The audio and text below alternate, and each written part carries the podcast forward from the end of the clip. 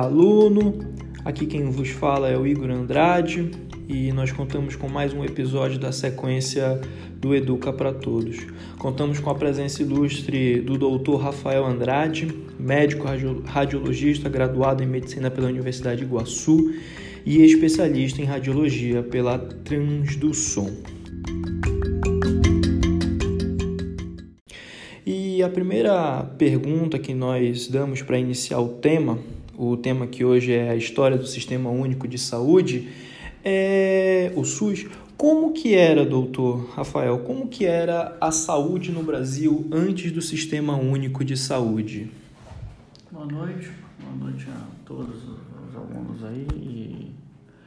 É um prazer estar aqui falando com vocês sobre a saúde pública no Brasil. É, bom, responder a tua, respondendo a tua pergunta, é, antes do, do, Sistema Único de Saúde, é, a saúde no Brasil era, é, não era universal, né? era concentrada na mão de poucos e aqueles indivíduos que, que tinham recurso para o seu, para o seu tratamento. Né? É, 1920, quando a gente consegue é, compreender como que se dava o, esboço da, da, transferência de recurso para a saúde pública, ela era realizada através das empresas, né? As empresas elas recolhiam aí 3% dos salários dos seus funcionários para caixas de aposentadorias e pensões, os CAPs na época, onde o governo também contribuía com percentual e esses funcionários dessas empresas tinham acesso a alguma saúde. Né? Já na década de 30, na era Vargas, isso foi progredindo para os fundos é, de pensão, institutos de aposentadoria e pensão, tem, né? até hoje a gente ainda tem alguns, né? é, na época da era Vargas. E no, na época de 64, aí, já com os militares no poder, a gente teve o Instituto Nacional de Previdência Social, né, é INPS, né, que depois veio os INAMPs. O Ministério da Saúde naquela época ele tinha basicamente uma, uma, uma parte aí dentro da saúde pública do modelo sanitário, né? Onde ele controlava aí as epidemias, as vacinações, era isso. E o, marco regulatório da saúde pública, a gente tem a saúde antes do SUS e depois do SUS. Né? É isso.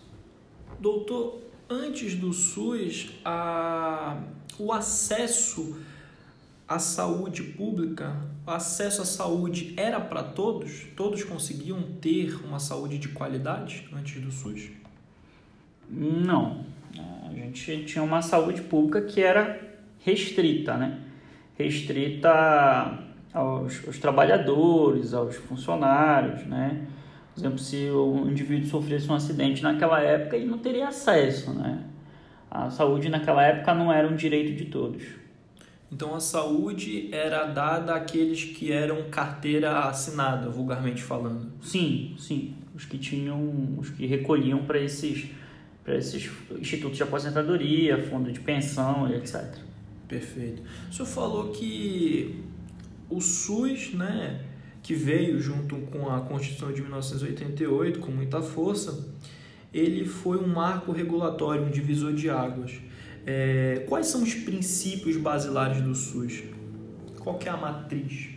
É, exatamente. O SUS ele veio com a, junto com a Constituição de 88 aí, né, com Assembleia Constituinte, e veio com, com uma universalização, né? A gente tem os princípios é, éticos e doutrinários do SUS, que é o que norteia o SUS, né? A universalização é, é, acaba com acesso restrito à saúde, que tinha até então, até 88, e torna a saúde um, um, um direito de todos e um dever do Estado, né? É, a integralidade também era um princípio, é um princípio do SUS, que é uma medicina que é, dá ênfase é, na cura e na prevenção, né? Uma medicina que dá ênfase em, em tudo que o, o, os pacientes necessitam, né? E a equidade, né? Sabe que a gente tem um, um Brasil de dimensões continentais, é, então a equidade ela vem para a gente como é que eu posso explicar? A gente é, vem com uma saúde para a gente tratar os desiguais de forma desigual, né? respeitando o Brasil desigual.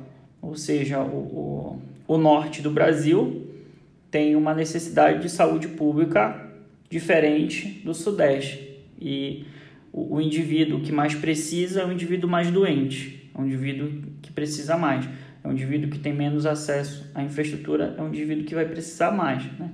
Então a gente tem aí essa, essa divisão que a gente considera a equidade, que é um dos princípios é, éticos e doutrinários do SUS. Perfeito, doutor. É, no que tange a integralidade, o princípio da integralidade, verifica-se muitas críticas ao processo de descentralização da saúde. Sabe-se que a saúde ela é um dever do município, do, da União e dos estados mas na medida em que se questiona é, a capacidade de trabalho em conjunto dessas entidades federativas. É, o senhor consegue perceber uma harmonia do sistema como um todo? É, o posto de saúde, que é aquele mais perto da família, que deveria fornecer atenção primária, muitas das vezes ele é omisso né? o que sobrecarrega o sistema de saúde como um todo. Como o senhor vislumbra essa realidade, doutor? Bom, é, a gente tem um país de dimensões continentais e a gente tem um sistema de saúde que ele é, ele é, é admirado pelo mundo inteiro, né?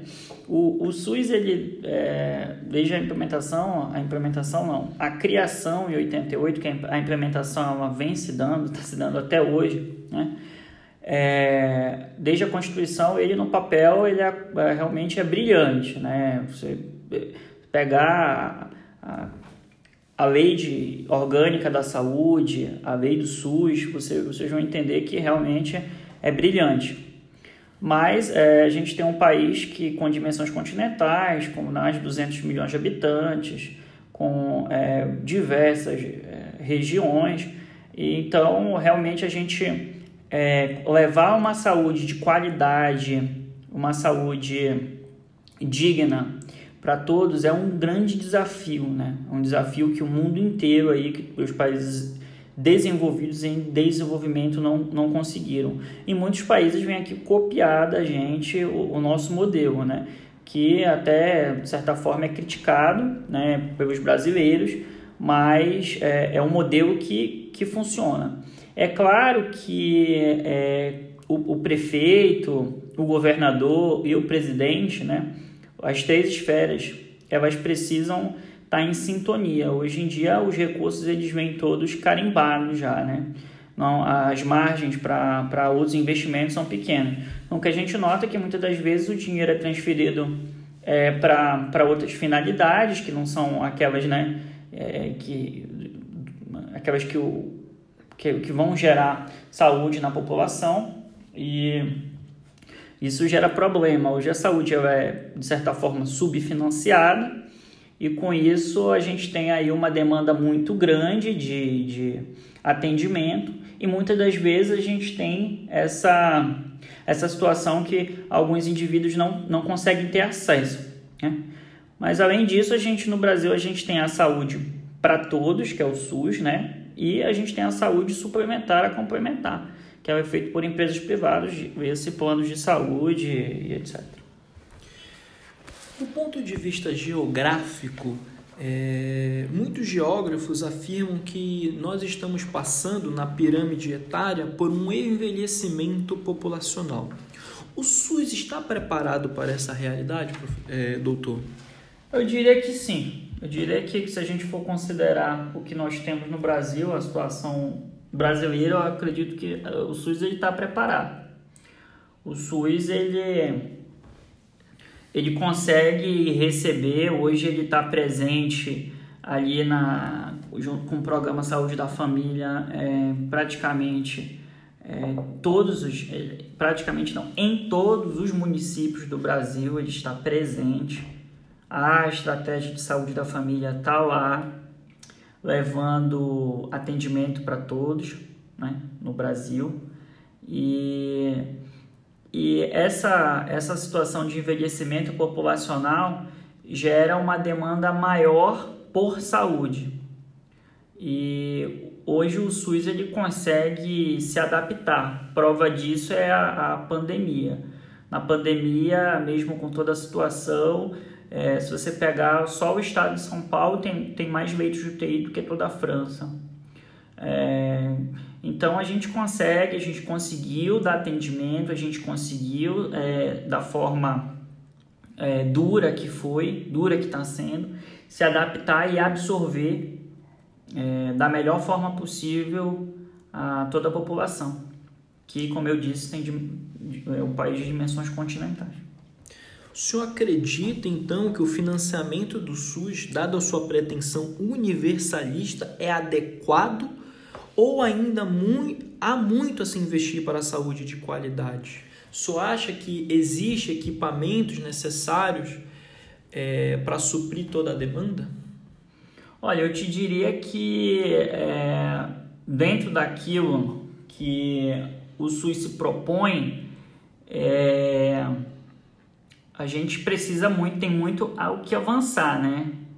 Mas ah, com as condições atuais, é, eu vejo uma, uma medicina de qualidade. Agora, os investimentos, eles vêm junto com, com o desenvolvimento populacional, com a educação de qualidade, com, com crescimento econômico no país. Ou seja, eu não tenho como pensar em saúde sem recurso. Recurso não tem como ter saúde. Eu não, eu não tenho como pensar em recurso sem saúde. Eu não tenho como pensar em geração de riqueza sem uma educação de qualidade.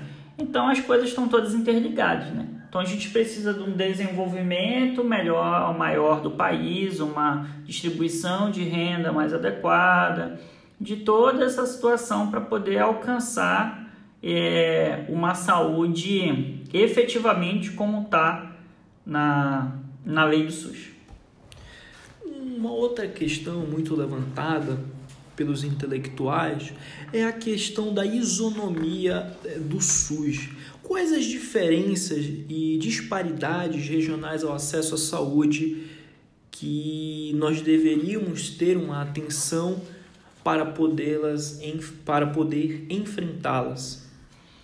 Bom, por exemplo, se você for pegar o Sudeste, o Sudeste é um, uma região mais desenvolvida, que concentra mais riqueza, que tem mais saneamento básico que a gente não tem tanta aquelas doenças de é, epidemiologia de doenças sanitárias, né? Como é, verminoses e etc. Se a gente for olhar já a região norte, a região norte, a gente já tem aquelas doenças amazônicas e as doenças que são acarretadas por por falta de saneamento básico, por, por falta de condições mínimas aí de sobrevivência, como né, leishmaniose, como é, é, parasitoses, helmintoses, enfim, essas doenças que a gente sabe que são transmissão por falta de saneamento básico mesmo, né? E como eu havia falado anteriormente, o que que isso é, o que, que isso. Qual a causa? Qual a motivação disso? É falta de investimento, né? Por exemplo, o recurso do, do SUS, ele está, em parte, né? O recurso da saúde está destinado todo para o saneamento básico, né? Em sua grande maioria. É um percentual considerável. Se a gente for pensar que no Brasil é, e na região norte, por exemplo, 80% da população, mais de 80% da população, não tem acesso a saneamento básico, não tem água potável em casa, né, a gente vai entender e, e assim os indivíduos que lá trabalham, os médicos, etc., estão lá é, levando a atenção às pessoas, saúde às pessoas, mas é, se tratar uma pessoa que não tem acesso ao saneamento básico, você está ali né, tratando o indivíduo que vai entrar com, com o meio ali de disseminador da doença sucessivas vezes, né? Então, a saúde a gente tem que olhar para um todo, né? Não é só a saúde, tem esses outros fatores, né? Agora, é, é, a, a, equidade ela tem que ser levada em consideração sempre, porque a gente precisa é, atender sempre a quem mais precisa, o povo que mais necessitado. É, por exemplo, o indivíduo que sofre um acidente é um politraumatizado, obviamente ele vai ser atendido de uma forma completamente diferente do que alguém né, que, que porventura esteja ali com uma, com uma dor lombar causada por uma, uma questão muscular. Né?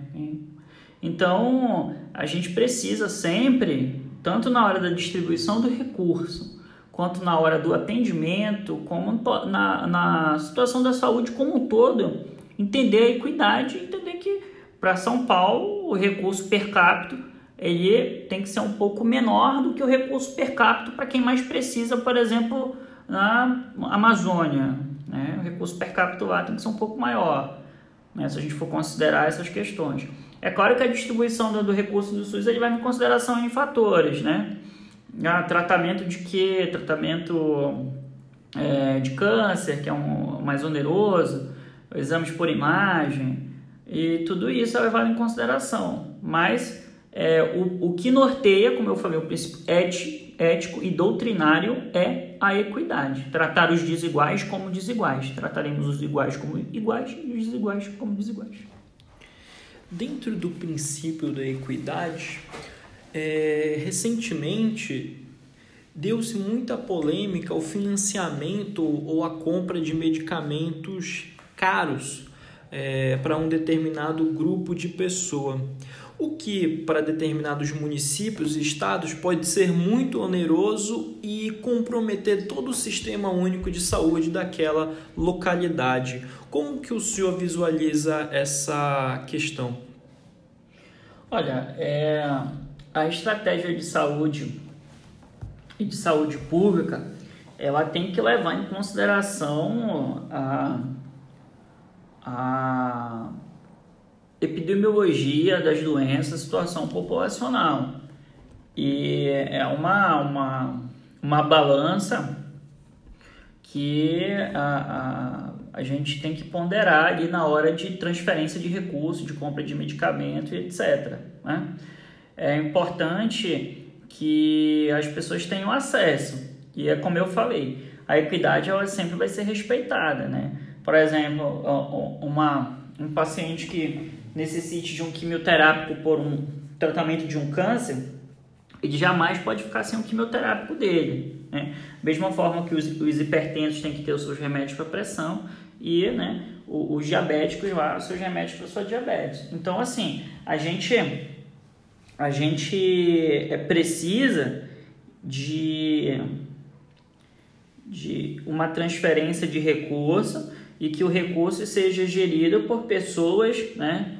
Aí cai novamente na questão de educação, desenvolvimento do país, por pessoas que, né, que consigam entender o que é o programa da saúde da família, o que é a estratégia de saúde pública implementada no Brasil, o que, que é o SUS, né? Entender tudo isso para poder gerir a saúde de uma forma adequada.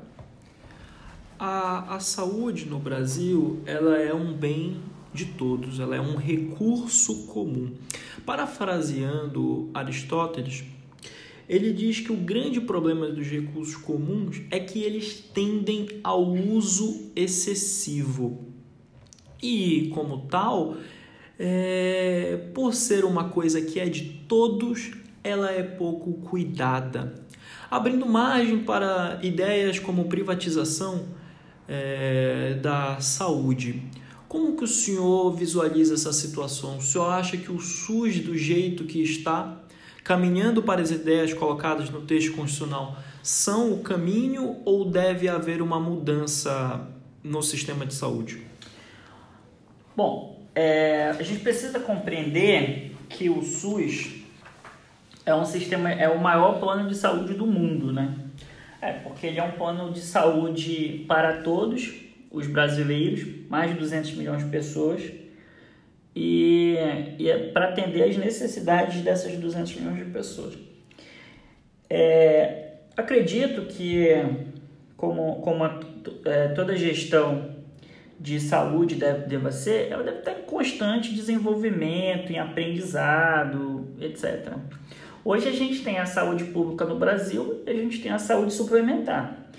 É importante dizer que toda a saúde suplementar no Brasil, para a pessoa que tem mais recurso no Brasil e a que tem menor recurso no Brasil, ela tá para servir o SUS. Por exemplo, se a gente for compreender que transplante no Brasil, por exemplo, todo ele transplante é pago pelo SUS, por mais que o indivíduo seja detentor do melhor plano de saúde do Brasil, e ou tem um indivíduo que não tem recurso algum, o transplante vai ser feito e pago pelo SUS. Ele pode ser atendido nos melhores hospitais ou, ou num hospital comum, normal, que vai ser pago pelo SUS.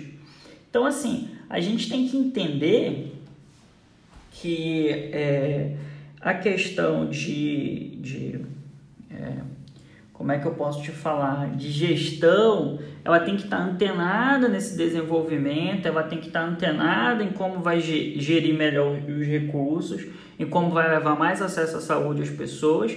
E se for o caso de privatizar alguma coisa e que isso se transforme em mais acesso às pessoas, é, eu acredito que é uma coisa a ser considerada. Por exemplo, a gente sabe que a maior parte do recurso está em saneamento básico. Se esse, se esse saneamento básico precisar ser privatizado para ele chegar em mais brasileiros de uma forma é, melhor, acredito que pode ser um caminho a, a, a ser considerado. Né?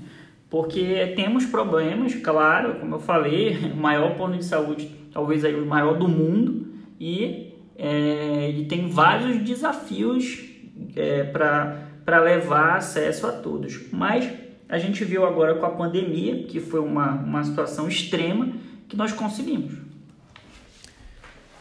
Então, o, o senhor defende uma sinergia de forças tanto do, da iniciativa privada quanto da iniciativa pública para fornecer a saúde a todos. Seria isso?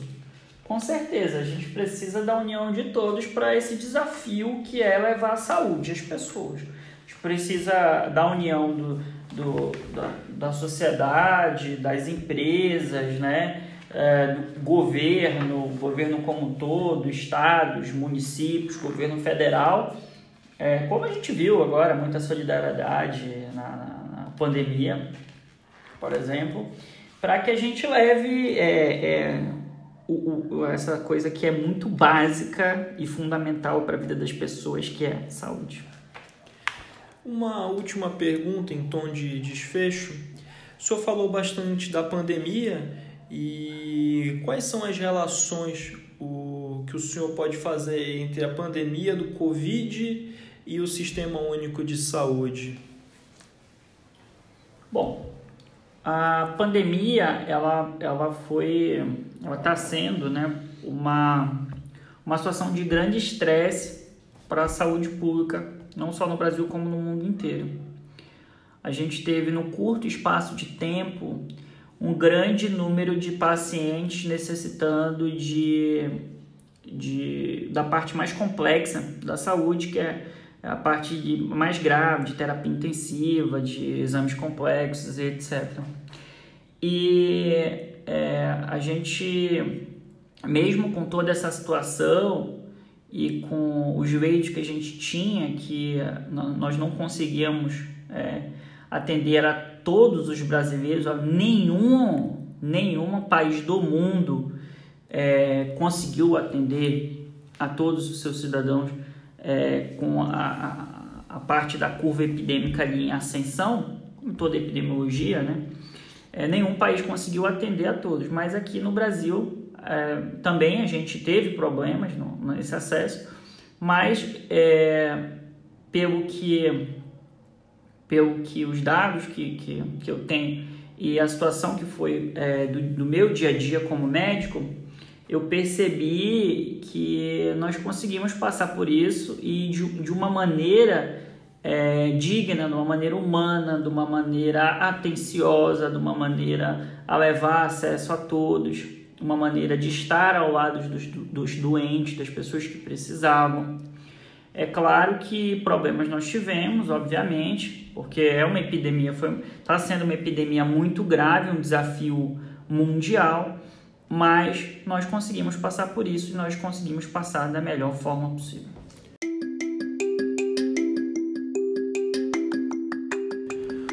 Obrigado, Dr. Rafael, pelas suas considerações acerca da história do Sistema Único de Saúde. Eu tenho certeza que foi de muito aprendizado para todos envolvidos. Muito obrigado a todos, muito obrigado aos alunos. Lembrem-se, a saúde é um, um direito de todos e um dever do Estado.